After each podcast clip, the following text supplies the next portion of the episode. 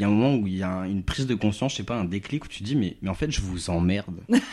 je vous emmerde tous vous tous, tu vois. Non, mais Et t'as plus du tout ce truc. Est-ce que t'as des fois des petites pointes de qu'est-ce qu'on va penser de moi? Ça peut ça peut venir à des trucs où après c'est ton échelle de tu te crées ton échelle de qu'est-ce qui t'impacte ou qu'est-ce qui t'impacte pas et au final aujourd'hui il y a très très peu de choses qui m'impactent et il y a très très peu de gens surtout qui m'impactent et, et qu'on me juge ou qu'on me juge pas c'est en ça qu'aussi on fait le tri on en revient c'est un tout avec tout ce qu'on disait tout à l'heure c'est que tri. le tri il est hyper important L'entonnoir. dans ta vie L'entonnoir de ta vie. non, mais tu fais un tri avec les gens qui t'entourent. C'est que les gens qui t'aiment, en fait, tu te rends compte que peu importe ce que tu fais, peu importe les expériences que tu fais, qu'elles soient au final, euh, si t'as appris des choses qui sont positives ou des choses négatives, c'est toujours un apprentissage sur toi-même, mais peu importe l'apprentissage, ils te soutiendront parce qu'ils diront juste mais vis ta vie et ils seront heureux peu importe ce que tu fais. L'important c'est que tu vives et que tu sois heureux. Et il y a aussi énormément de gens qui vont se permettre de juger ce que tu fais, de juger euh, ta manière d'être, ta manière de réagir, machin. Mais au final, c'est pas des gens qui veulent ton bonheur, ces gens-là. Ouais. Et c'est ces gens-là qu'il faut s'écarter. Parce Mais que te permettre de te juger toi, sans savoir qui tu es à l'intérieur de toi, ta lumière, c'est pas des gens qui, fou- qui- c'est pas des gens qui sont importants pour toi.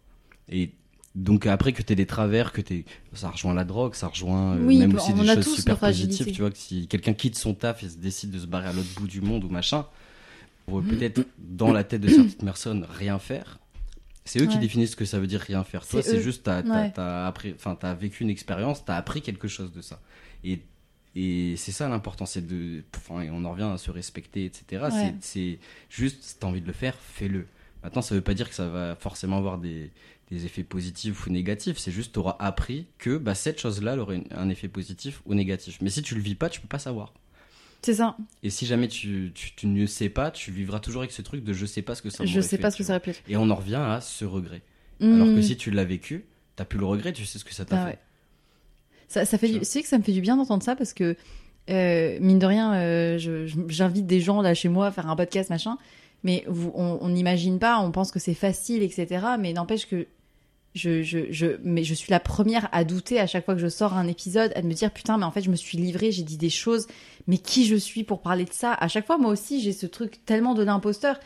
Et en fait, pour ma part, ce podcast ou les fois où je prends la parole, euh, euh, bah pour le coup sur les réseaux sociaux, parce que je vais parler de sujets qui sont parfois pas forcément, euh, genre les gens qu'est-ce qu'elle en voit?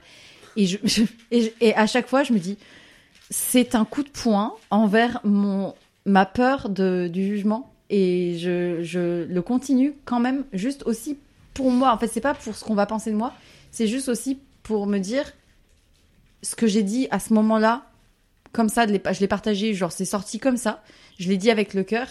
Et ça ne m'appartient plus de comment on va me juger ou quoi. C'est super dur. Je, là, je le fais en mode léger. On pense que c'est facile de sortir des épisodes et de parler de soi ou de, ou de, ou de recevoir et d'avoir des débats, etc.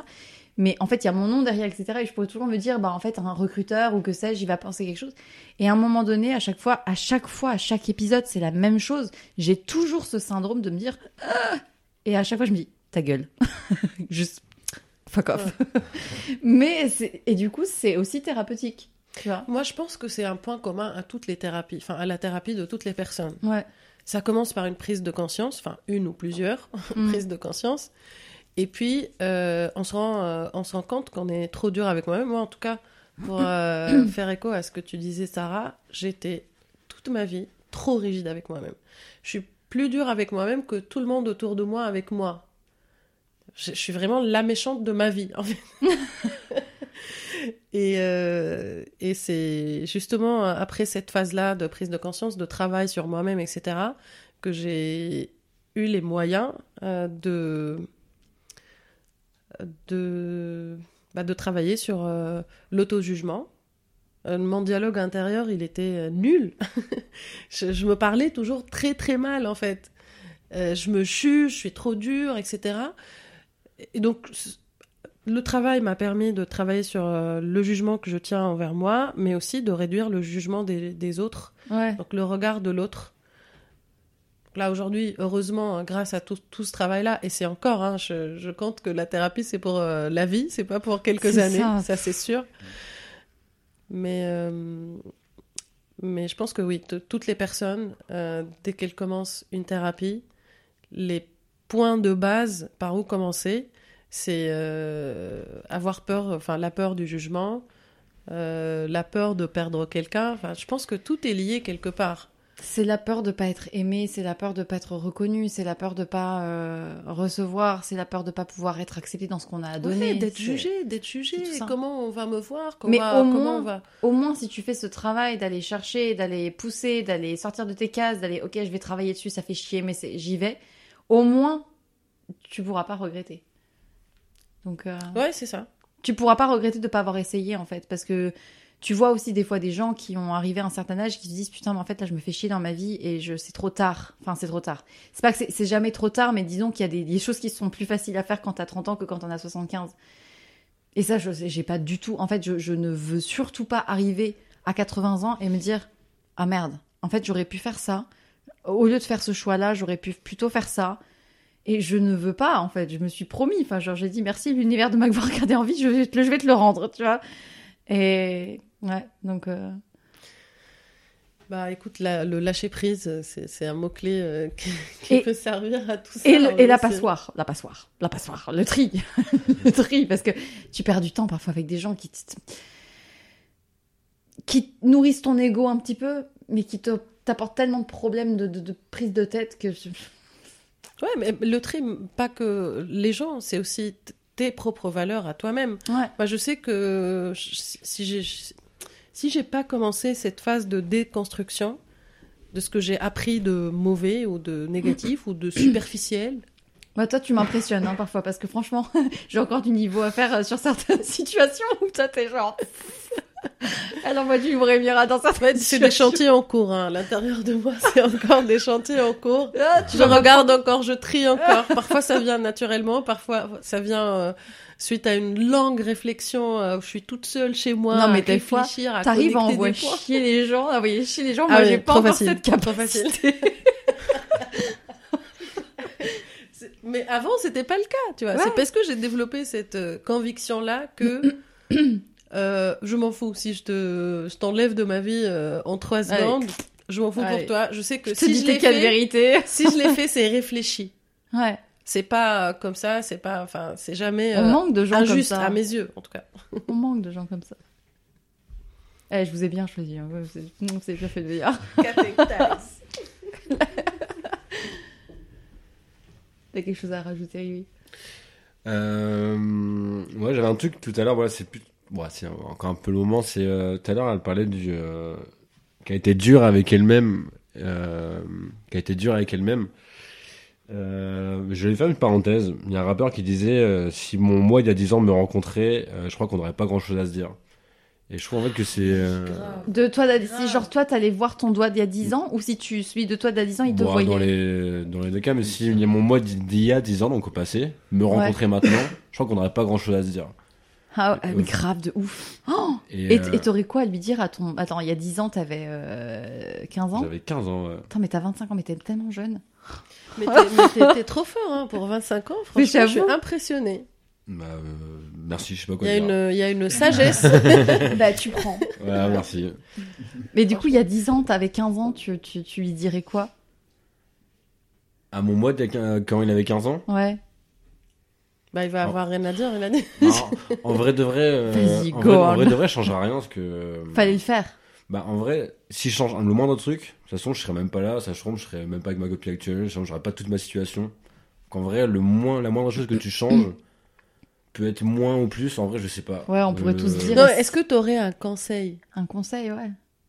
Genre, écoute Louis de 15 ans, je viens du futur. un, seul conseil, en vrai. I am dur. from 2023. Et je veux te dire un truc. En vrai, c'est dur, mais je dirais. Euh... N'aie pas peur de faire tes propres expériences, mais ne sois pas dépendant de tes propres expériences. Ouf. On va sortir un livre de ça. Moi, j'ai envie de dire un truc parce que euh, ça me fait penser à. Enfin, toute ton approche de. Pardon, je me rapproche du micro. Ma tasse à café sert de. Elle s'est transformée en cendrier pour le moment. T'as vu les beaux petits chants en plus qu'il y a dessus S'il te plaît, prends-en soin. En fait, ton approche, Louis, euh, c'est impressionnant déjà. Et tu, tu- tu travailles sur cette dualité de j'avance, je- j'en tire des leçons, enfin je fais des, des expériences. Euh, je m'empêche pas d'avancer, de creuser euh, telle ou telle expérience, de la vivre, de l'essayer. Mais en même temps, je recule aussi. Et je pense que ton travail, il est pas juste dans je tente des choses, j'avance, Ouais, ouais, j'expérimente. ouais, parce qu'il y a aussi C'est ce aussi tout le le, danger. le- le- tout le contraire aussi. Genre, il suffit que j'ai testé ça, ça, ça, ça. Bah, je vais tester ne pas le faire.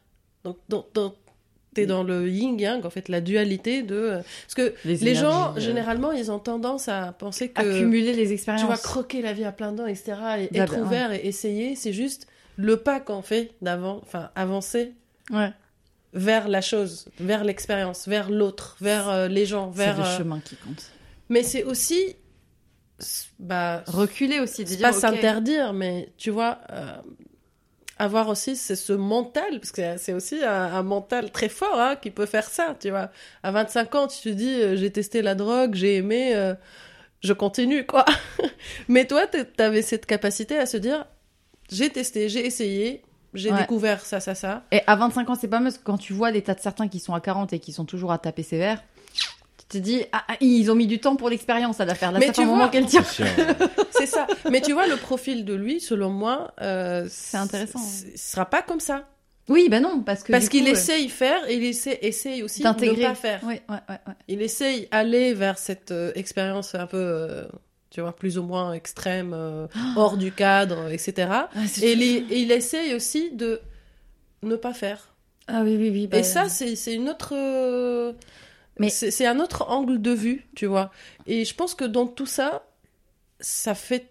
Je sais pas, après tu me diras, mais je pense que ça peut aider aussi à apprendre le détachement, qui est un autre mot-clé hyper important pour dealer avec la mort d'un proche, pour dealer avec notre ancienne version qu'on veut Ouais. laisser dans le passé et avancer vers autre chose, le détachement. Moi, j'ai mis des années à, apprendre ce que c'est.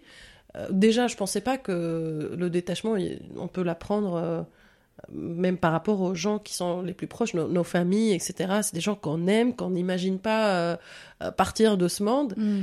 Mais là aussi, il y a un enjeu de détachement. N'est-ce pas? Ouais, ouais, moi je reviendrai même sur le fait que justement vis-à-vis de ce sujet-là, de la mort, il y a d'abord ce truc de lutter que tu penses tout le temps, tout le temps, tout le temps, et après c'est de déculpabiliser que c'est pas grave en fait de pas y penser tous les jours, Mm. et, et que t'as le droit. Et qu'en en vrai, tu te rends compte avec le recul qu'une fois que t'as testé les deux, que tu peux pas vivre si jamais tu y penses encore tous les jours parce que du, du coup tu vis avec des fantômes. Et c'est jamais bon de vivre avec des fantômes. Et en même temps, ça fait partie de l'histoire, donc c'est là. Ouais, ouais, c'est là, ça veut pas dire que t'oublies, ça veut juste dire que t'as appris à vivre avec. De Et, vivre avec, c'est ça. le- et vivre avec, ça veut aussi dire s'autoriser à vivre sans cette pensée qui est d'une connotation hyper négative avec tout ce que ça engendre, avec tout ce que ça Mhm. remue à l'intérieur de toi. Et tu peux pas apprécier la vie d'aujourd'hui si tu vis dans le passé quelque part. Bah oui. Et donc c'est s'autoriser à se détacher de la mort de tes proches. Et, Ouais. et je pense que ça c'est très très très important dans ta construction, dans ta reconstruction Mm. personnelle. Et toi, tu dirais quoi à ton Martin d'il y a 10 ans? Calme-toi. C'était pas prêt, T'es pas prêt. T'es pas prêt. t'es pas prêt, mais euh, garde espoir que ça passera et que ça va te renforcer et que la personne que tu seras euh, avec ces expériences-là, parce que ça reste des expériences, sans les connotations positives ou négatives, ça reste une expérience. Ça t'apprendra tellement de choses que t'es armé derrière, mais comme un cheval de guerre, pour niquer la vie et niquer le game. Pardon de la vulgarité, mais pour niquer le game et vivre ta vie, mais avec un 2.0 que t'aurais jamais connu si t'avais pas vécu tout ce que t'as vécu. Et, et tu sens qu'il y a encore des trucs où t'as envie de. Où tu sens que c'est encore en, en deal? C'est-à-dire Je sais pas, des trucs que j'ai pas réglé, genre. Je sais pas, c'est pas réglé, mais c'est genre où tu te dis, euh, ok, on va work on it, tu vois. Ouais, bah, bah après ça amène plein de choses si tu veux. Même aujourd'hui, euh, à l'heure d'aujourd'hui, euh, ma relation avec les femmes, elle est forcément affectée. Ma relation avec mes proches est forcément affectée. Maintenant, je deal, tu vois, et c'est un deal d'une vie. C'est ce que tu disais tout à l'heure, Emira, c'est que c'est un travail d'une vie au final. Hmm. L'apprentissage, il est toute ta vie. C'est un travail. Mais ouais. c'est juste qu'en fait, faut en avoir conscience. Que tous les jours, t'apprends. Tout, Mm. Enfin, tous les jours, c'est. Ch- Chaque, Chaque année, je pense qu'il y a un point à faire avec soi-même et de se dire, bon, écoute, euh, c'est passé quoi, tu vois? Est-ce que t'es bien, tu vois? Ouais, et c'est ça. Et c'est. Tant que t'es bien et que t'es honnête avec toi-même et que tu regrettes rien, bah, c'est que t'es dans le bon chemin. Maintenant, tu fais des fois des bons choix, des mauvais choix. Mais t'en veux pas d'avoir fait des mauvais choix, c'est juste que t'as appris. T'as fait des choix parce que à tel moment il y a eu telle circonstance et du coup t'as pris ce chemin-là. L'important c'est ce que t'en tires, c'est pas, euh, c'est pas, euh, comment dire, euh, le mal ou le bien que ça t'a Mmh, apporté. Si c'est ça. c'est, ce que Mmh. t'en tires en termes en termes d'apprentissage. Et, et aujourd'hui, je pense que je, je me dis que j'ai appris quand même beaucoup de choses et je suis content et fier de la personne de qui je suis aujourd'hui en tout cas.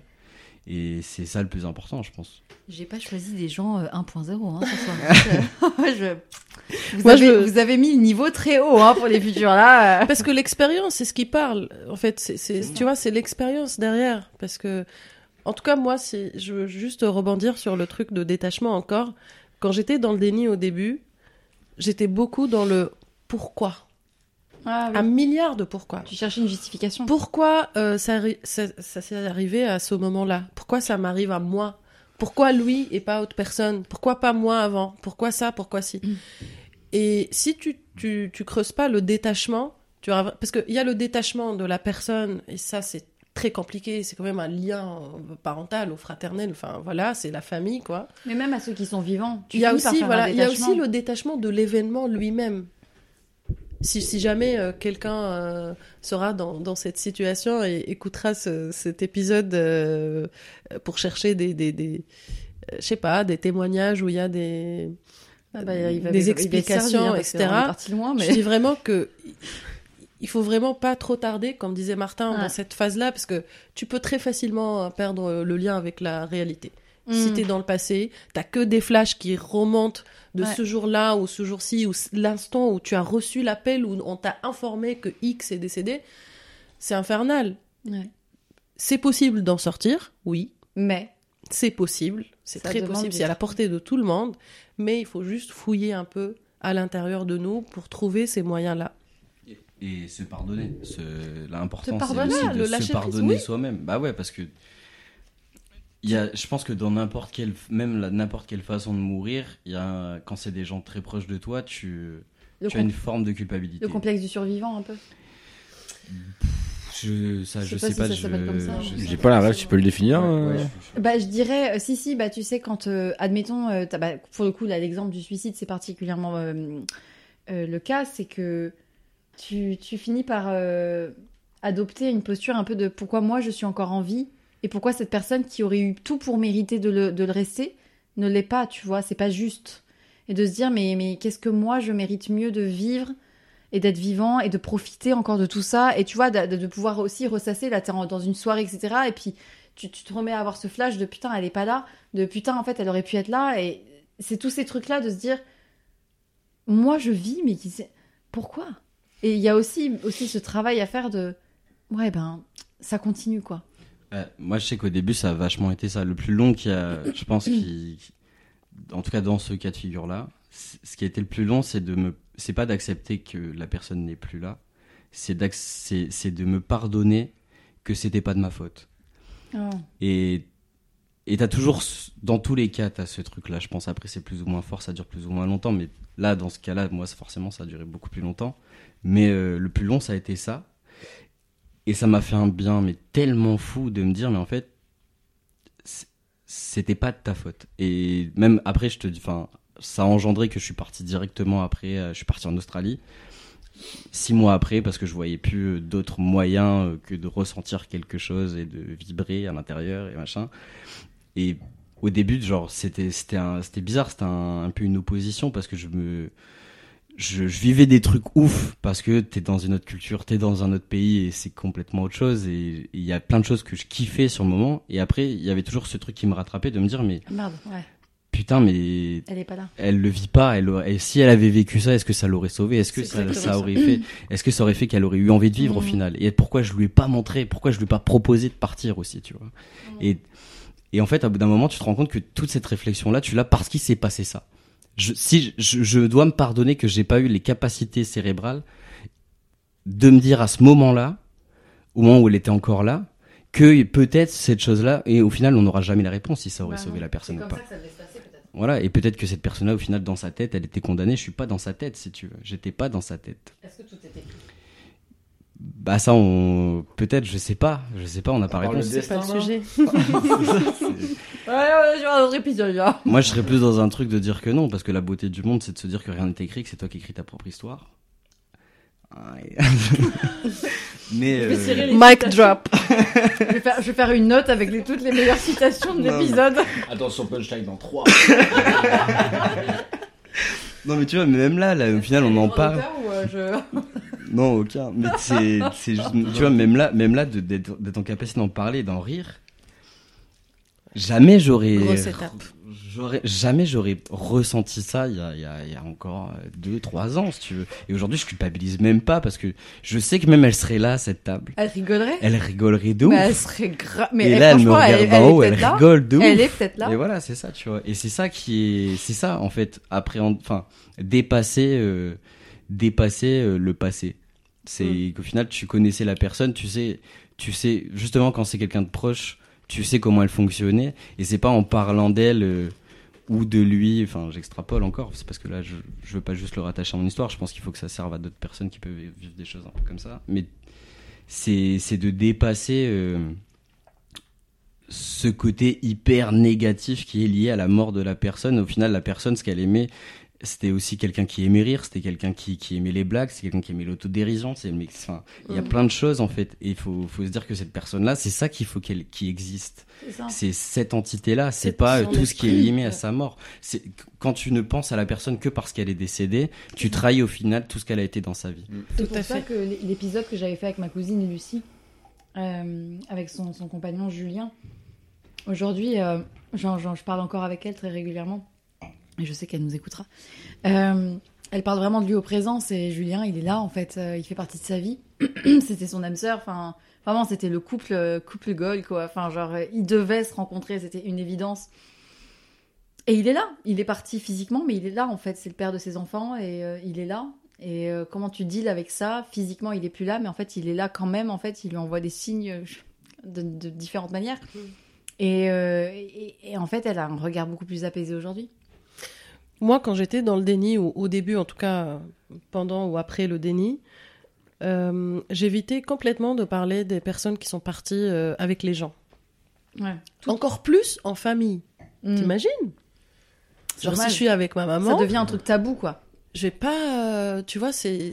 Ouais, voilà, c'est devenu un tabou. Et ça, ça n'aide pas du tout avec le deuil. Bah c'est exactement le contraire du deuil, en fait. Bah, c'est ça, il faut en parler. Il faut pouvoir en parler. J'ai un pote qui a le même prénom que mon frère. Euh, je l'appelle par sur- son surnom. Je dis jamais son prénom. Parce que ça me fait un Ça petit, reste encore. euh, Là, je suis beaucoup plus. euh, ouais, je, je me suis réconciliée avec ça depuis, depuis quelques années, mais pendant. Mon frère, pendant 10 ou 11 ans, j'osais pas euh, parler avec, en utilisant son prénom, etc., avec les gens. Mm. Pour moi, c'est c'est un truc. euh, Alors, avec ma sœur ou ma maman, bien sûr, j'évite d'en parler. Je me, suis, je me dis, pour éviter le risque qu'elle se rappelle de ça, que ça lui fait des souvenirs négatifs. Mmh. Donc, mais elle aussi, elle était dans la même approche. Donc, tout le monde évitait comme ça, alors que ça n'aidait pas du tout. C'était pas du tout euh, le bon truc à faire sur un chemin de deuil. Ouais. Et puis pour le truc de culpabilisation, je sais qu'au début aussi, euh, si on est euh, bah, dans le, enfin, on est down pendant pendant des semaines, euh, c'est tout récent, on n'est pas bien, on n'arrive pas à, y croire, etc. Si jamais on a un petit moment de plaisir de la vie, il se passe un truc, et après, le subconscient va parler, il va te dire Ah, Putain, Ta euh, c'est une trahison en fait. Lui, il est parti. Mais ou parfois, elle je pense que c'est nécessaire de passer par la douleur parce qu'aussi, euh, si tu le, si tu passes pas par ça, enfin, Et c'est c'est exactement ce, qui te- ce que tu dois te rappeler euh, dans ta tête quand tu peux, parce que je sais que c'est pas évident, c'est c'est de, de, de te rappeler de l'esprit de cette personne-là. Et à chaque fois, c'est c'est ça qui m'a aidé. À chaque fois, je me disais, bah, mon papa, s'il était là, là, là, avec moi, qu'est-ce qu'il allait me dire? C'est sûr qu'il va me dire, mais tu pleures Genre, tu pleures, t'es là dans le mal-être, dans le noir, mais vas-y, mais va, euh, tu vois, prépare-toi et sors voir des gens, euh, va avec tes potes, etc. Je sais que c'est- s'il était là, il aurait son verre de vin et rigolé jusqu'au matin, tu vois. Donc c'est rappeler. justement détacher l'événement de la personne et surtout euh, laisser remonter les souvenirs plutôt positifs. Qui était cette personne avant cet événement? C'est peut-être ça qui nous rend immortels finalement, c'est les souvenirs des gens. Bah c'est ça. Et moi, l'idée qui ouais. m'a réconforté dans ça, c'était de de- de- d'accepter ou de croire que, euh, enfin, il y a un corps, euh, voilà, enterré ou voilà, chacun sa culture, euh, mais l'âme est toujours là. Voilà, elle est parmi nous, elle nous visite, elle. Hmm. Moi, j'y crois. Je sais pas comment dire, mais je suis tellement convaincue. Je sais pas, on peut pas l'expliquer, mais.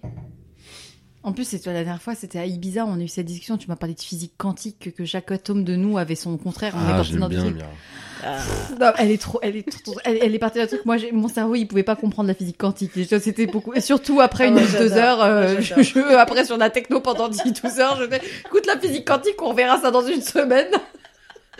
mais, mais, du coup, à partir du moment où tu as ces concepts-là, tu te dis, mais tout est possible. C'est ça. On est des atomes d'énergie et il y, a y notre contraire vide, plein, j'ai pas trop compris le truc, mais il y a notre contraire négatif qui existe quelque part dans la galaxie. À partir du principe où t'as connexion. En fait, la règle qu'on discutait, c'était aucun truc n'existe dans la vie si son contraire n'existe pas. Ah oui, voilà, c'est là qu'elle m'a perdu.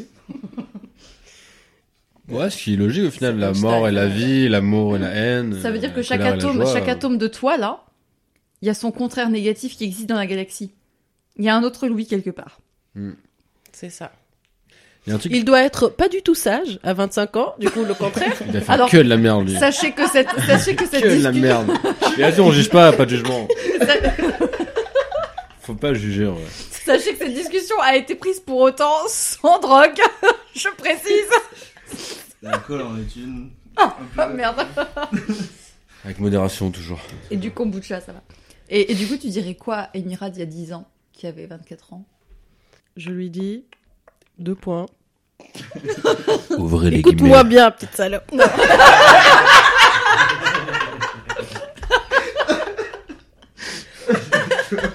Ah, l'annonce est cash. Meuf, écoute. Focus un peu, merde Non, je vais juste euh, dire, euh, bah, prends ton temps, euh, ne te précipite pas. Euh, t'es bien, t'es bien, tu vois, parce que j'étais aussi faire. beaucoup dans le, enfin, j'avais une perception de moi qui était, euh, qui était, euh, je sais pas, euh, un peu loin de la réalité, je dirais. Donc ouais, je, je, je pense que je lui dirais, prends ton temps. expérimente ce que tu veux dans la vie. Passe beaucoup de temps avec tes proches. Exprime tes émotions aussi, parce que tu sais, les trucs qui nous, qui nous dérangent aussi beaucoup quand on perd un proche, c'est euh, j'ai pas dit je t'aime assez à cette personne. Ah, on le dit pas assez, ça, aux gens. Ouais. Moi, je suis, je suis reconnaissante. Enfin, je suis très, je suis toujours très heureuse d'avoir envoyé un message particulier à mon papa des années avant son décès. hein. Mm. Mais c'est ce message-là qui m'a aidée aussi. Je me suis dit, ah, au moins une fois dans la vie, je lui ai dit ça. Pas de Ouais. regret. Moi, je leur dis, Ouais. je- moi, c'est- c'est- je, je, je- j'apprends, je fais l'effort de leur dire euh, régulièrement je t'aime. Tu sais, je Mm. t'aime, je t'aime beaucoup. Qui est la personne, euh, qui est- quelle est la dernière personne à qui vous avez dit je t'aime? Ah. Moi, c'est ma mère. Euh, en termes de famille ou hors famille Qu'est-ce que tu veux, la dernière personne Ah non, je sais, c'est Milena. Ce matin, je lui ai dit je t'aime et je lui ai mis un cœur parce que je la rejoins en Inde samedi. Big Et- up Lena. Big up Milena parce qu'elle m'envoie souvent je t'aime Marie et je lui ai dit je t'aime. Je t'aime. Est-ce que un emoji cœur euh, rouge, ça compte? Ça ne Non, compte pas. Les emojis, c'est comme les emojis éborgines, ça ne compte pas. ouais, Je pense une pote. Non, une pote il y a quelques jours. Toi, Sarah? Un de mes deux parents, mais euh, je sais plus lequel. Ça sent le groupe WhatsApp. Non, même pas. J'aurais tendance à dire ma mère. Quand C'est même, c'est mais, dur euh, de dire. C'est pour- c'est bizarre que ça soit. dur. Moi, j'ai plus facile de dire euh, à des femmes que je les aime. Oui, moi aussi. Bien mes parents. Tant les hommes sont détestables. Quoi? Non. Non. Ils ne sont pas détestables. Je rigole, je rigole, je rigole. Non, non, mais ne serait pas encore un autre sujet Il y aura une suite au prochain épisode. Euh, moi, moi, je vais dire ce que j'aurais dit à ma, à ma, Ouais, à ma Marie d'il y a demander. 10 ans. 19 ans? J'étais Ouais. où à 19 ans? T'avais 19 ans, Marie, c'est bon. Moi, j'ai le calcul. Et j'étais dans ma deuxième ou troisième année de droit. J'étais toute seule. Je révisais beaucoup. J'angoissais beaucoup. Je pleurais beaucoup. Euh, j'étais, j'avais pas de médicaments à cette époque-là. J'allais une fois par semaine chez ma psychiatre avec un gros fauteuil en cuir dans lequel on s'enfonçait. Et je me rappelle qu'elle s'endormait pendant que je parlais. Cette... Ah ouais? Elle s'endormait. Non, mais en fait, elle, elle était comme ça. Elle faisait.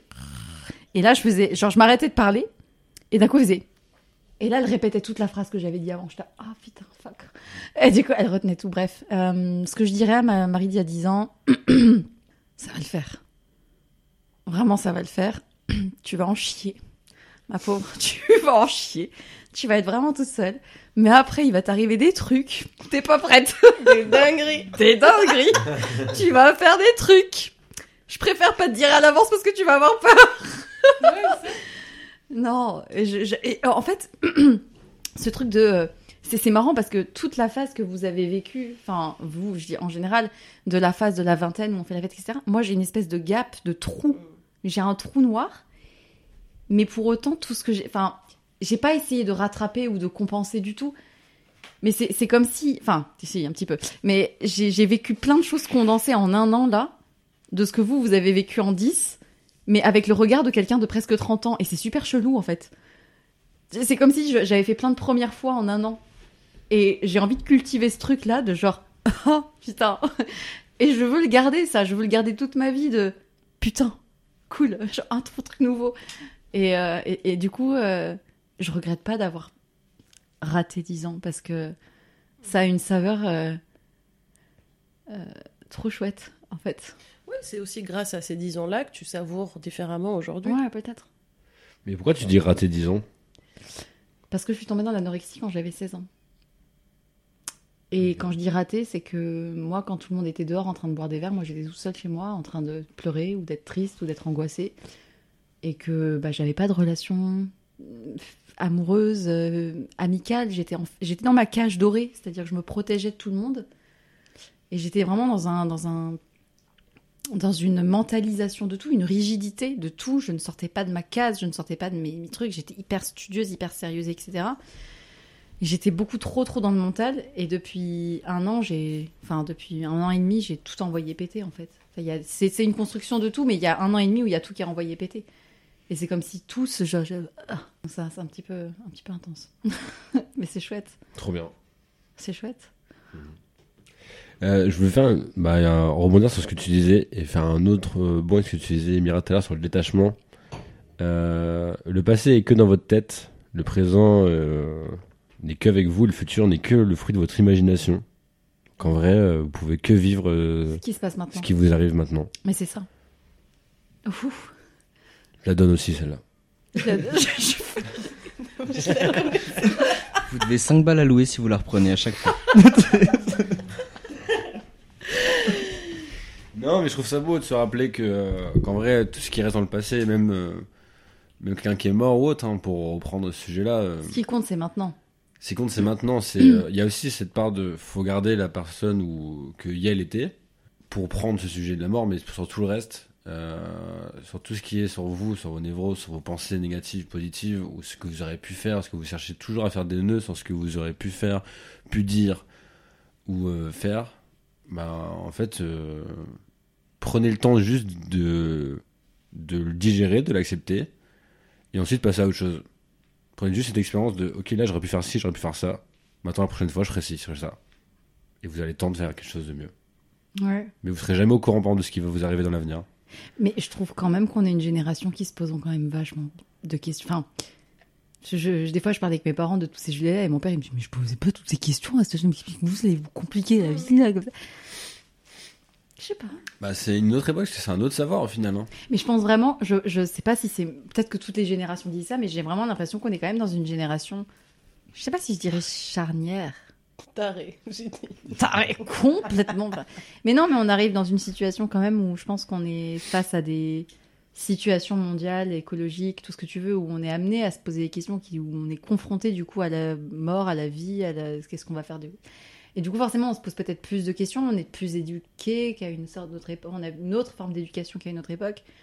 Ouais, moi je dirais que c'est juste qu'on a plus d'informations, Ouais. la visibilité, parce que les, les- la génération de nos parents, ils savaient pas euh, comment les gens allaient euh, genre dans Ils ont les vécu la détails. guerre déjà. euh, Aujourd'hui, dans- regarde, Ouais. Euh, on moi, connaît mon la père, météo intérieure de, de tout no- notre, notre On a, on a entourage. demandé notre météo intérieure. On au sait début. qu'il y a des success stories, qu'il y a des failure stories euh, dans notre entourage. Des quoi Failure, et failure success story. stories. Pardon my English. Sorry, tu peux Enfin, traduire. des, des Sorry histoires for de my D'échecs. English. de- d'échecs. Ouais, oui, d'accord. Et donc, ça a créé involontairement une sorte de baromètre. Donc, Et- on est tombé dans ce piège-là de se comparer, etc. Et donc, on se pose des questions. La société qui change tout aussi aujourd'hui, c'est qu'aujourd'hui, on a beaucoup de choix. C'est ça, la multitude Alors de qu'avant, on choix. n'avait pas le choix. Ça, je suis d'accord avec toi euh, là-dessus. Mais euh, en vrai, je pense qu'avant, on se posait quand même beaucoup de questions. Pas autant qu'aujourd'hui. Tu penses Regarde, par exemple, par un- rapport au- à la vie et la mort, regarde, l'époque de la peste. Ouais. Les, les gens là, on, là, on se dit, ouais, le Covid, les guerres et tout, etc. Mais regarde l'époque de la peste. T'as vu le taux de personnes qui sont mortes Ouais. Bah, ils avaient pas trop le choix. Mais par contre, même. Bah. mais... Ouais, mais nous, Ouais, nous non mais je plus, tu vois. Et en vrai, je pense que les gens se posent avaient beaucoup de questions. Mais, Bah. mais oui, parce qu'on a. Ouais, ouais. Ouais, J'ai, j'ai, Bah. j'ai discuté avec un. Il y, a un- il y, a un- il y a un abonné sur. Instagram qui, au départ, j'étais un peu suspicieuse parce qu'il réagissait à toutes mes stories. J'étais un peu en mode, c'est qui ça? Il s'appelait Jacques et tout. J'étais qui, Et Jacques le stalker. Ouais, et c'est surtout que sur, ouais, je- il, avait, il, il avait pas l'air d'avoir mon âge, quoi. Enfin, genre, j'ai fait commencer à me poser des questions. Avec 70 ans. Mais je sais. Et en vrai, une fois, j'ai j'ai- j'ai parlé un petit peu avec lui, et en fait, il a 60 ans, et il écoute mes épisodes et tout, et genre, et en fait, il me disait, mais moi aussi, je me posais ces questions, euh, j'ai des enfants de 30 ans, euh, euh, et je vois quand même, vous avez quand même vachement plus de soucis qu'à mon époque. Hein. On se posait ces questions, mais peut-être pas autant, mais, mais nous, c'était quand même plus simple et tout. Ouais, si je parle avec lui, je suis sûre, un jour, il viendra sur le podcast. Et- Moi, j'ai coup- demandé ça à des, à des gens plus âgés que moi. mais oui, en fait, on se posait les questions, mais peut-être qu'aujourd'hui, on a plus de moyens pour les exprimer publiquement. On a plus de moyens pour en par- les partager, pour débattre sur le sujet, etc. Donc, euh, c'est peut-être un moyen qui fait qu'on en parle plus. Après, on parle de quel type de questions aussi. Parce que par exemple, tout. quel métier je vais faire, euh, c'est vrai qu'à l'époque, t'avais pas forcément le choix. Mais si Les- on parle de euh, la les- vie après la mort, de la religion non, Je pense comme que ça, je pense qu'avant, ils se posaient autant de questions. hein. sur les relations, typiquement, les mariages étaient globalement, c'était c'était- t'as- t'étais tracé, t'étais marié, t'avais tes enfants, et puis basta. Enfin, ça, la, la ligne était tracée, les enfants, ils Ouais, allaient à ça l'école. dépend de quelles questions on parle. Oui, mais d'une manière générale, sur les choix de la vie, etc., on avait moins la liberté qu'on a aujourd'hui de se dire tu prends ta vie en main et tu ch- changes le monde et tu pars, euh, je sais pas quoi. Aujourd'hui, il y a modèles- beaucoup de oui, choix. Les modèles de succès avant. Voilà, c'est Il y en ça. avait certainement beaucoup. Mais aujourd'hui, on a encore puissance 10, ce nombre-là. Et ça fait peur aux gens parce que Aujourd'hui, tu peux tu choisir, vois, c'est réussir. renoncer. Bah, justement, ce que j'allais dire, est-ce que c'est pour ça, peut-être pas pour ça qu'on a de plus en plus ou plus de euh, personnes qui font des burn-out, une santé mentale compliquée, parce que du coup, en fait, les gens sont responsables d'eux-mêmes. Alors qu'avant, du coup, t'étais euh, dans un tracé où, genre, par exemple, de, une relation euh, homme-femme à dès l'époque, tu sais que t'avais, euh, c'était limite un- une relation forcée, euh, t'étais euh, ensemble, t'étais euh, chevalier ou euh, truc, nan, nan, T'avais ce truc, ce chemin. Alors que là, maintenant, t'es responsable de toi-même, du coup.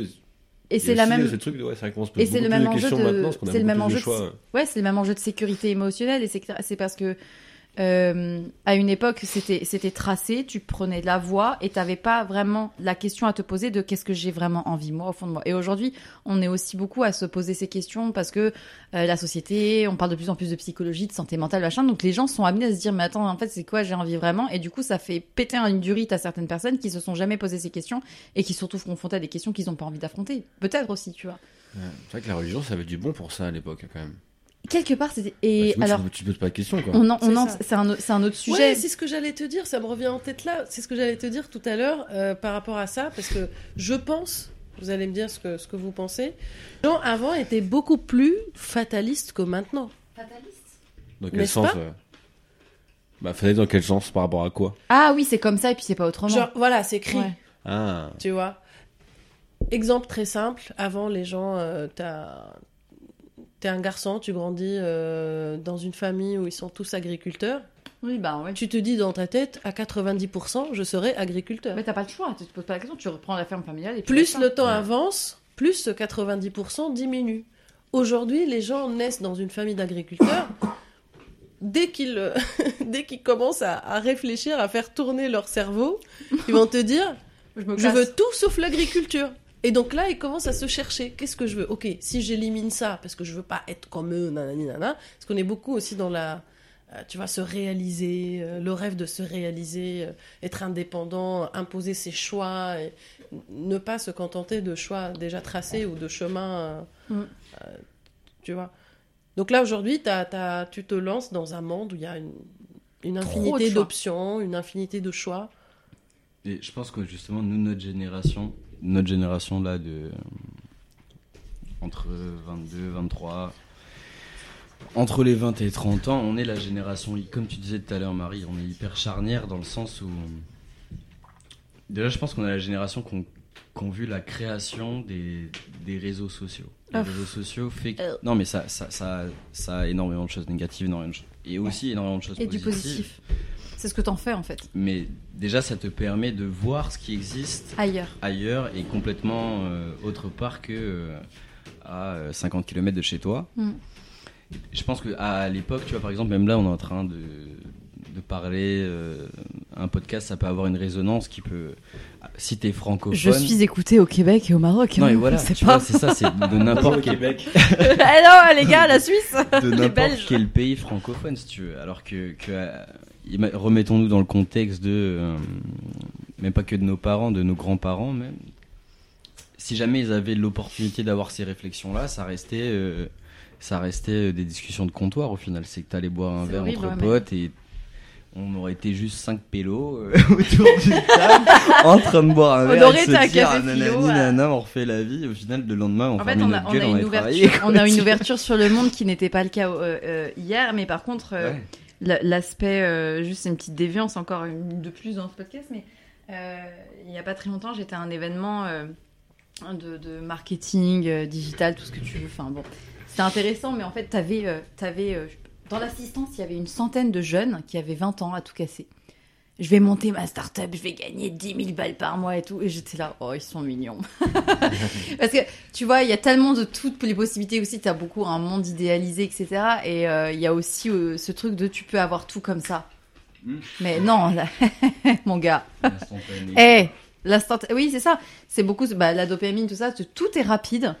Euh, les réseaux, tout ton truc, ton tes mails, tes machins, t'as une réponse tout de suite, immédiate, le plus vite possible. T'as ton prime le lendemain, c'est livré chez toi en bas, machin. Tu tout.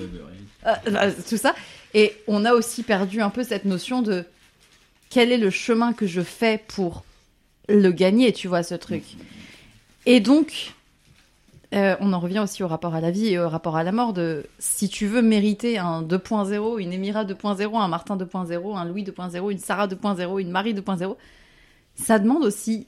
et Je dis pas que forcément faut en chier, bah, autant se faire que la- la- le chemin soit rose, mais ça demande quand même des sacrifices, ça demande des choix qui sont pas toujours évidents. Non, le chemin n'est jamais rose. Le On chemin, n'est pas dans je un film, hein. Oh, on n'est pas dans un film, les Je gars. suis pas d'accord. Coupe Netflix, mec. Regarde par la fenêtre. Même la vie 1.0 de quelqu'un, ce n'est pas un chemin rose. Et encore, nous, on a de la chance. On est blanc, on a globalement de l'argent. On...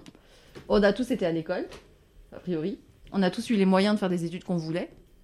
Mais euh, il y a des endroits qui n'ont, où ils ont beau avoir des réseaux sociaux, ils n'ont pas du tout accès à cette vie-là. Et euh, Et ben ces endroits-là, c'est c'est le truc que Martha a dit tout à l'heure. c'est des gens qui se contentent de rien du tout dans la vie. Ils ont beaucoup plus de bonheur Ah oui, mais que, peut-être. tu vois, Parce qu'en fait, nous, c'est nous qui nous prenons les, la tête là pendant trois heures là, là-haut sur la plage. Les, les gamins à poil sur la plage là. C'était où d'ailleurs? C'était où C'était au ton Cambodge.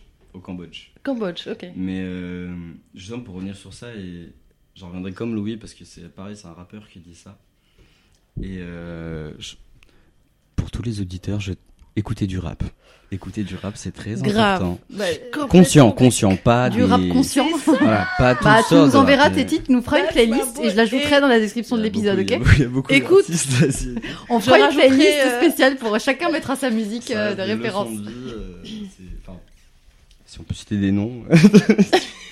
Écoutez chacun. Necfeu, Val, Damso, allez-y. Grave. c'est pas de la pub, mais allons-y. mais c'est quand même des. Enfin, moi, c'est des choses qui m'ont énormément aidé, sans, sans déconner, en vrai, dans, dans des moments où j'allais pas bien, qui m'ont ouvert les yeux sur beaucoup de choses et qui m'ont aidé énormément à prendre du recul sur les choses.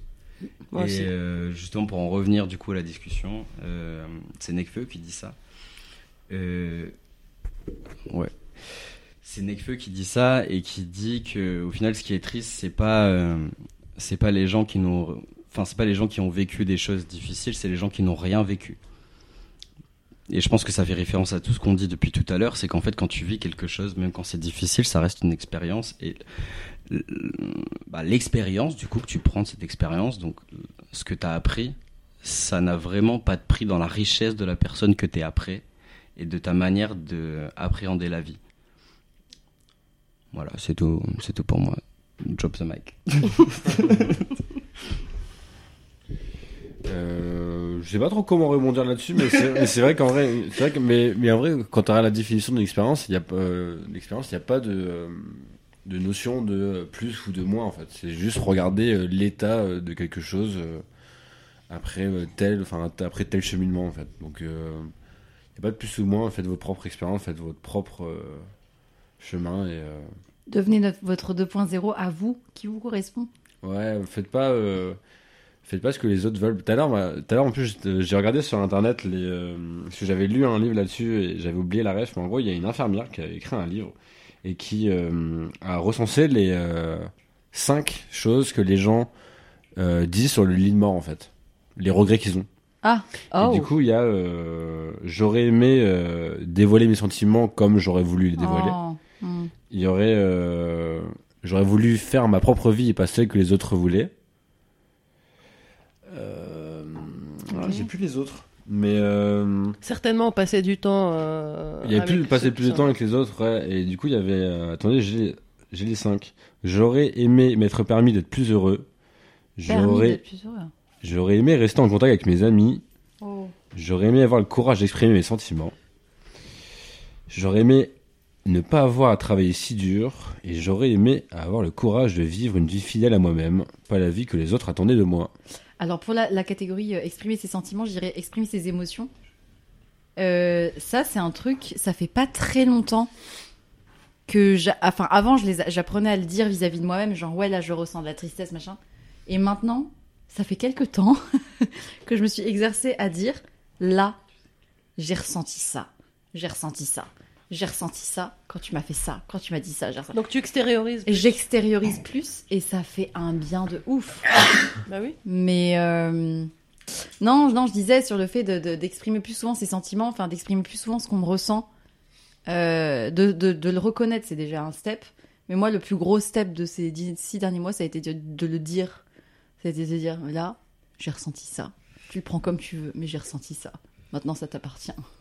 C'est une forme de liberté. hein. Oh Même euh, comme euh, pour refaire un peu ce que tu disais tout à l'heure, l'au- l'aut- l'authenticité. En fait, de dire qu'à ce moment-là, j'étais atteint, plus faible, fragile ou autre, de telle manière que ce soit euh, un ressenti, juste de l'exprimer, ça rajoute de l'authenticité dans ce que vous êtes et dans du coup dans comment les autres vont vous connaître. Ouais. En vrai, je trouve que Et c'est là que tu fais le tri. Ouais, parce qu'en fait, montrer la fragilité, ben déjà, ça se montre pas devant tout le monde. Parce qu'il y a forcément une façade devant certaines personnes à, à voir dans tel milieu professionnel, social ou peu importe. Mais, euh, mais je trouve que c'est hyper important de montrer ses émotions. Moi, bah, il n'y a pas plus long, pas plus loin que hier ou aujourd'hui. J'ai euh, dit à un ami d'enfance qui arrive sur Paris, euh, je disais, bah, j'ai l'impression de plus trop te voir, euh, qu'il y a un... En fait, plutôt que de le garder pour moi et de faire monter un truc, Mm. j'ai directement voulu parler avec lui de ce ressenti et du coup on a parlé directement calmement et en fait euh, je suis passé directement à autre chose en fait. Il m'a dit ce qu'il pensait, on a euh, échangé 15-20 minutes et on est passé directement à autre chose, on a avancé. C'est ça peut-être d'être 2.0, c'est d'être plus authentique. Ouais, c'est Entre autres, oui. d'être en alignement avec soi-même, Mm. clairement. Déjà, quand tu le dis, quand tu l'extériorises, tu te rends compte que c'est pas du tout grave de le dire. Premier- première impression.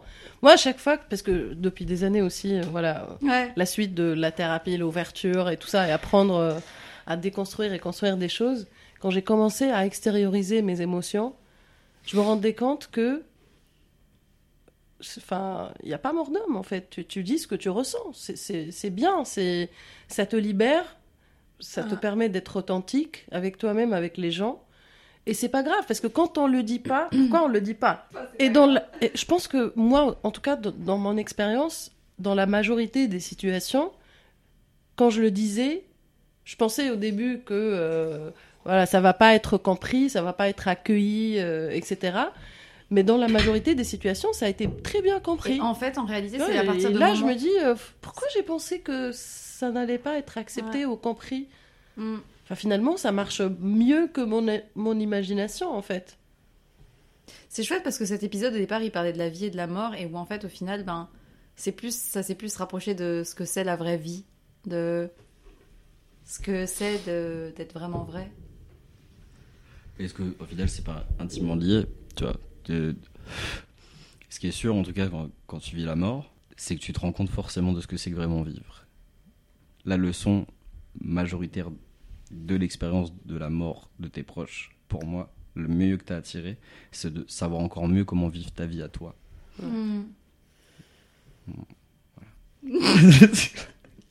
Citation supplémentaire. C'est c'est grâce à la prise de conscience que ça déclenche. Après, il y en a qui ont des prises de conscience sans forcément passer par la case euh, mort d'un proche. Ouais, ouais, je dis pas que c'est. En tout cas, le changement est toujours possible. C'est un, c'est un chemin. C'est un chemin. Je pense que c'est une chance même d'avoir euh, vécu ça parce que ça peut accélérer le process un petit peu. Moi, peut-être que si j'avais pas j'avais pas ça dans ma vie, peut-être que j'aurais pris conscience euh, à l'âge de 40 ans, je sais pas. Tu sais qu'il y a des gens des fois qui me disent ma pauvre t'as vécu ça. Mais Ah moi- non. Mais moi c'est un cadeau. Ouais. Mais genre je- si je, je resignais pour 10 ans, mais, mais go, vas-y, hôpital, tout ce que tu veux. Vas-y, je reprends. Ah, je franchement, moi, ce que j'ai appris dans les dernières Je quatre suis- années, je bah, l'ai pas ça. appris dans Je toute suis ma sûre vie. que la vie d'aujourd'hui est beaucoup plus qualitative de par ce qu'on a vécu et de par comment on l'a transcendé. Après, on a eu la chance peut-être d'être tombé sur les bonnes personnes au bon moment ou le karma ou je sais pas. Moi, je pense qu'il n'y a pas une recette gagnante, une recette euh, nulle, une recette. Je pense que ça dépend de la personne. On parlait tout à l'heure de être aligné avec soi-même.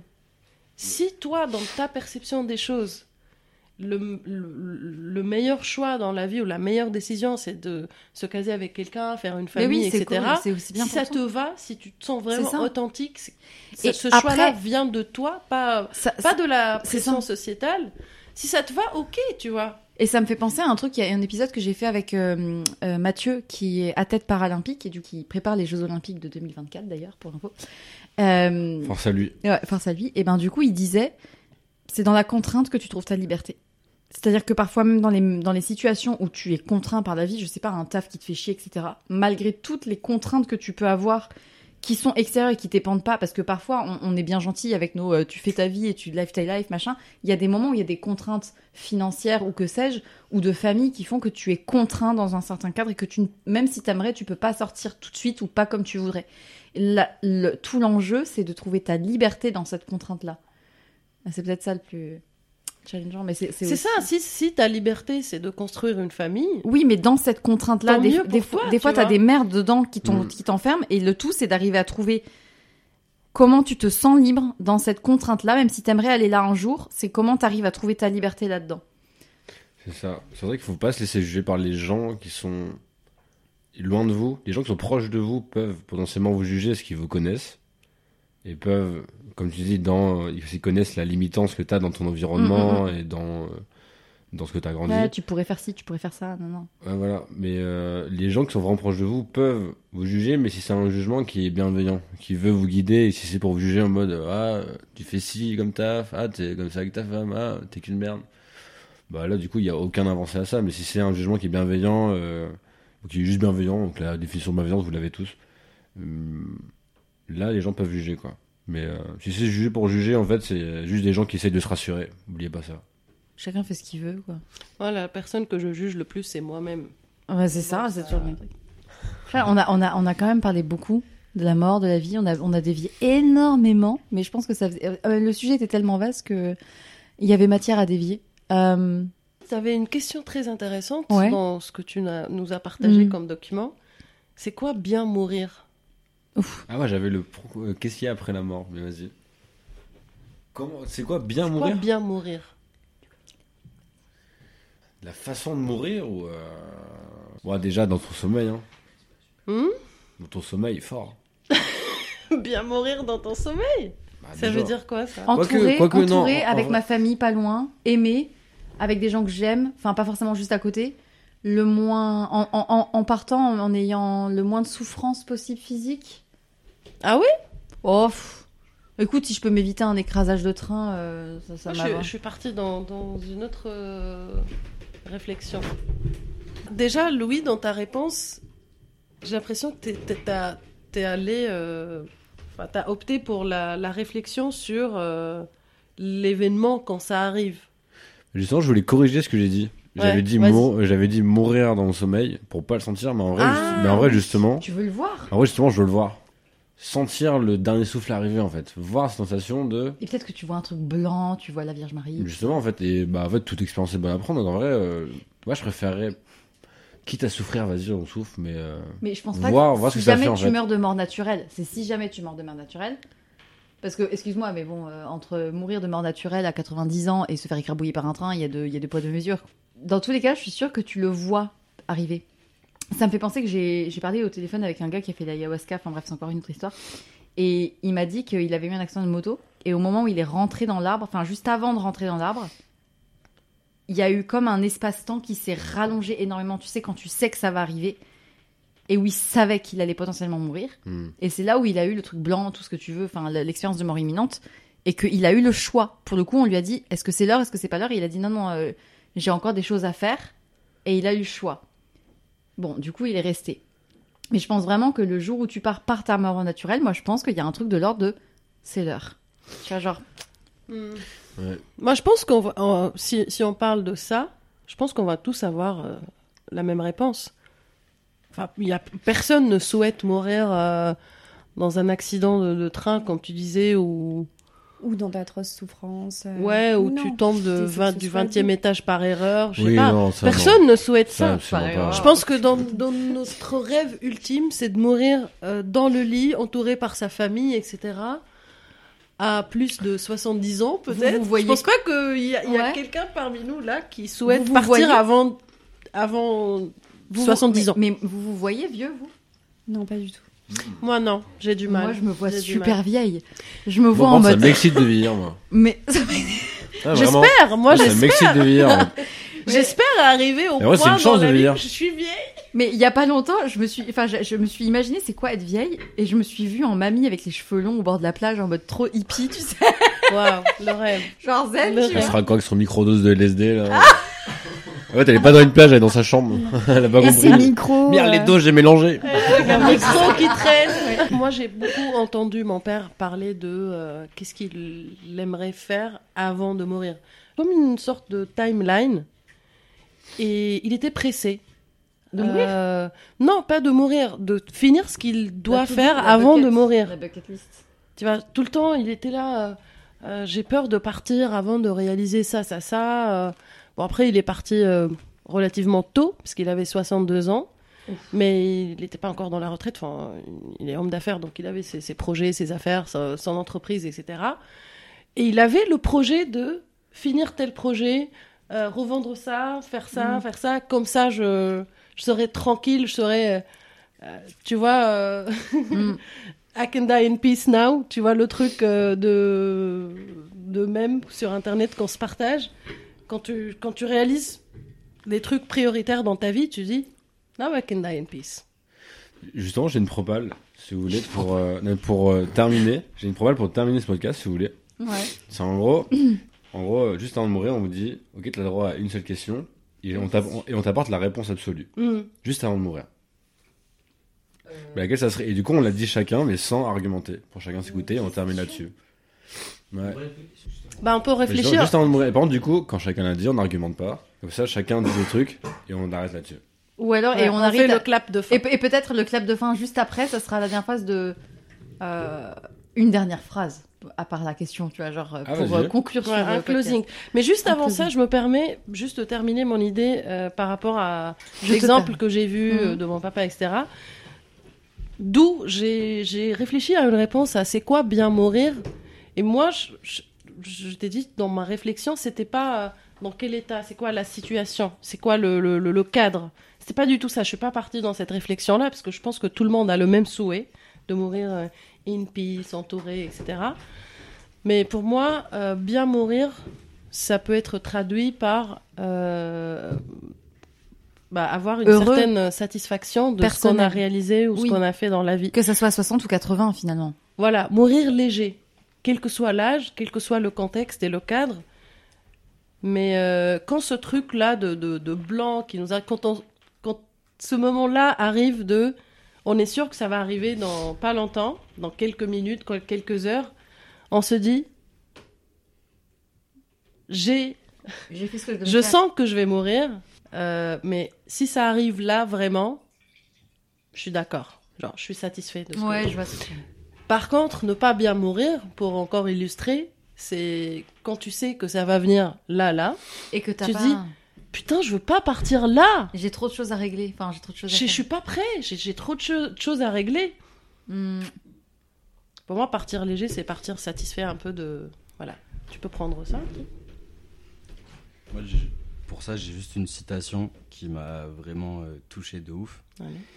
qui est de Ralph Waldo Emerson, et qui dit que réussir sa vie, c'est rire souvent et sans restriction, s'attirer le respect des gens intelligents et l'affection des enfants, tirer profit des critiques de bonne foi et supporter les trahisons des amis supposés, apprécier la beauté, voir chez les autres ce qu'ils ont de meilleur, laisser derrière soi quelque chose de bon, un enfant en bonne santé, un coin de jardin ou une société en progrès, savoir qu'un être au moins respire mieux parce que vous êtes passé en ce monde, voilà ce que j'appelle réussir sa vie.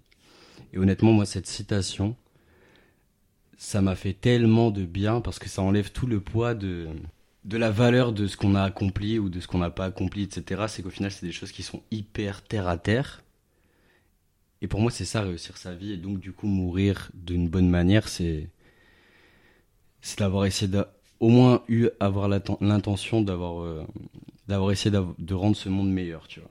Même si t'as t'as pas forcément réussi dans les faits, qu'il n'y a pas de choses de probabilité, etc. Juste d'avoir eu euh, l'intention, ça ça mérite de dire que tu as réussi ta vie, tu vois. Sur Voilà. ce. Je suis d'accord, je suis d'accord. La satisfaction dont je parlais, c'est justement d'être satisfait par rapport à euh, comment on a contribué à ce monde. Est-ce qu'on a apporté quelque chose ou on est passé comme ça à se faire plaisir et ne rien apporter au monde? Je crois que c'est exactement pour ça qu'à l'heure actuelle, je suis vraiment en train de me dire, il faut que je mette du sens encore plus dans ce que je vais faire. Et du coup, euh, la question de chacun qui pourrait poser au moment de sa mort, et après une dernière phrase de conclusion. Est-ce que Michael Jackson était vraiment pédophile ou pas? C'est légitime. Je suis c'est légitime. hein. Alors celle-là, celle-là, je l'aurais pas, j'aurais pas parié sur celle-là, tu vois. T'as droit à une seule question Ah, juste avant de Non, c'est mourir. dur, hein. Ta, ta, ta proposition elle est très très dure. Hmm. T'as une piste, Sarah? Mais Je vais en poser une, mais je suis pas sûre que ce soit la bonne. Enfin, je, je sais pas si c'est vraiment celle euh, que j'ai le plus envie de poser, mais c'est celle qui me vient là. Euh, Est-ce que j'ai laissé un bon souvenir à quelqu'un quelque part? La réponse sera oui. Oh, merci. C'est sûr. Mira. Non, mais, c'est sûr. Ouais, cette question, je je sais pas si elle est légitime, parce que moi, c'est une question que je me posais avant la mort, enfin que j'aurais aimé avoir avant la mort. Ça aurait été qu'est-ce qu'il y avait avant le Big Bang, mais de la savoir juste avant de mourir, je sais pas si c'est Ça con. sert pas grand chose. Oui, c'est un peu stupide. Euh... Du coup, je pars sur Michael Jackson en vrai. Ah ouais. tu adoptes la question. Ouais. Aussi curieux que moi Ouais. Non, en vrai, en vrai de vrai, je me dis, les pyramides, c'était quoi ce délire? Ouais. Les quoi? Les pyramides, c'est quoi ce délire? C'est tellement un mystère. Explique-moi. Parce que c'est un explique-moi les mystère. pyramides. Avant de mourir, T'as tout explique-moi les pyramides. l'histoire des pyramides? J'ai j'ai pas suivi. Justement, t'as Oui, pas bah, Je te bah, suivi. raconterai en Rien off. Je te raconterai en off. C'est comme l'histoire quantique. Ah, vas-y, je poserai ça, une nuit blanche. Les pyramides, c'est quoi ce délire? Et comme ça, Mais je pense qu'il y a des réponses qui seront qui nous seront donnés euh, après, après la mort, Ah, je sais pas. naturellement, non?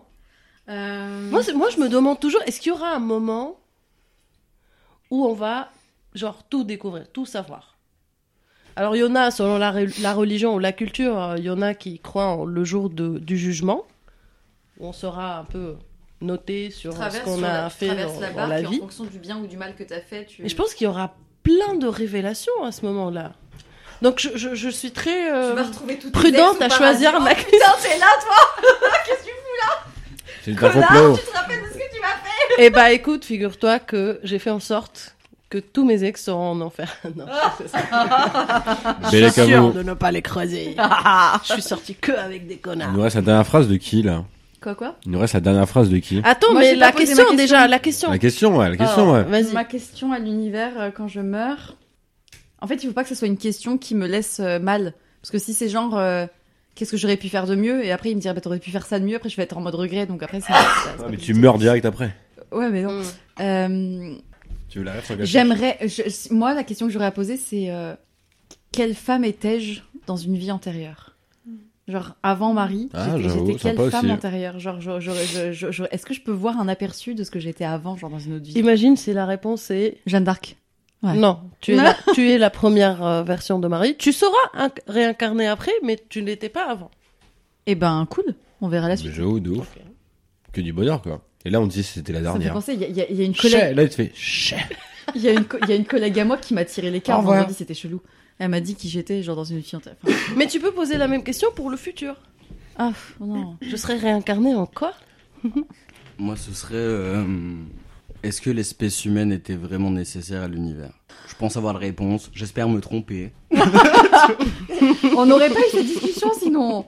Ouais, ouais, ben, il y a des gens qui te prouvent que oui. Il y a des gens beaucoup qui te prouvent que non. Mais du coup, c'est une vraie question. Je... Bah. Est-ce que notre espèce Fais- était nécessaire? Faisons en sorte que nous, déjà nous, on soit déjà une meilleure espèce. Tout à fait. Tout à fait. Et je pense qu'on est en chemin et c'est ce qui compte. Soyez en chemin. Soyez toujours dans une culture de, de vous améliorer. Toujours vous remettre en question. Et soyez votre version 2.0. Voire plus. Ou à 3.0. Ou à X.0. On va pas jeter le micro par terre, mais euh, c'est tout comme quoi. Alors après, ça dépend de quand est-ce qu'on a ce droit-là de poser la question. Est-ce que c'est avant la mort de quelques heures, par exemple, ou quelques jours, ou quelques semaines Tu rentres dans des, des détails là, minutes Emira. avant. on- Ouais, bah oui, parce que ça change la question. On en reparlera. Écoute, le jour où tu mourras, si ça se trouve, tu penseras à cette discussion, tu diras putain, j'a- j'avais, j'avais parlé, c'était quoi la question déjà que j'avais posée Michael Jackson? J'en ai rien à foutre de Michael Non, c'est pas ça ma question. Ma, ma vraie question, ça serait, euh, bah, parmi tout ce que j'ai fait dans la vie de bon et mauvais, euh, c'est quoi l'état de, de ma balance aujourd'hui? Est-ce que j'ai fait plus de, de mauvais ou de mieux? Comme ça, si j'aurais quelques heures devant moi avant de mourir, Tu peux passer j'essaie de me rattraper. Un mot pour la fin sur cette euh, première euh, soirée euh, dans le 20e arrondissement de Paris. euh, Moi, il y a une phrase que j'aime bien, qui peut se, se dire dans les deux sens. C'est euh, je suis ce que je fais, ou je fais ce que je suis. Martin, une phrase euh, de conclusion entre deux chips euh, fromagés. Tout à fait. Non, c'est faites ce que, euh, faites ce que vous aimez jusqu'à ce que ça se plaise. Ce que, ce que... What the... Je recommence. Et c'est toujours une phrase de rappeur. Damso, je t'aime. Et tu lui envoies l'épisode. Faites ce que vous aimez jusqu'à ce que ça plaise aux gens, plutôt de faire ce, que, ce qui plaît aux gens jusqu'à ce que ça vous plaise. Voilà, à chaque fois je finis sur un voilà, mais on reste sur un voilà. Bah, je pense aux auditeurs qui euh, écouteront ce- cet épisode. Euh, si tu passes par euh, la mort d'un proche, euh, sache que c'est possible d'en sortir. La vie n'est pas finie. Cher- cherche de l'aide professionnelle. Voilà, voir un psy, etc. Ça aide beaucoup. Sinon, ma dernière phrase, ça serait il n'y a pas de vérité absolue, mais je pense qu'il y a une vérité euh, individuelle à trouver. Il faut fouiller pour euh, arriver à la prise de conscience qui va déclencher un changement. Et si j'ai un livre qui peut, que je peux recommander, qui Mhm. m'a vraiment changé la vie, euh, parce que je croyais pas beaucoup en le changement. Et c'est grâce à ce livre que, que j'ai commencé le vrai travail. Ah bah, ça. super. C'est de Malcolm Tu Gladwell. l'enverras en vocal euh, sur Facebook. Attends, mais comment ça? Je t'en ai parlé mais un milliard de fois en plus. Malcolm Gladwell, euh, l'écrivain. Mein Kampf. Ah Attends, Coupé au montage. attends, ça parle de. Voilà, c'est bon, c'est revenu. Le livre s'appelle The Tipping Point. Ça existe en plusieurs langues. Moi, je l'ai lu en anglais. L'écrivain, c'est Malcolm Gladwell. C'est un best-seller international et ça s'appelle The Tipping Point. Le point de changement. Voilà. Ok. Sarah, une dernière Une phrase. dernière phrase. On a été déposé là, on l'a pas trop choisi, donc euh, autant faire de tout ça euh, quelque chose de, de pas trop bal. Euh, c'est ma dernière phrase? Le mot de la fin. Le mot de la fin. Trouvez des choses qui vous font vibrer, mais d'une force. Et même si vous avez une putain de trouille, et putain de peur et que vous dormez pas de la nuit, continuez encore. Et même si vous avez peur d'être jugé, continuez encore. Et continuez encore et mettez de la lumière partout, partout, partout. Et avec un peu de chance, ça éclairera d'autres personnes. Bah, merci, Merci à à toi. vous. À toi, merci, à vous. Merci beaucoup. Merci et à la prochaine. Bisous, bisous.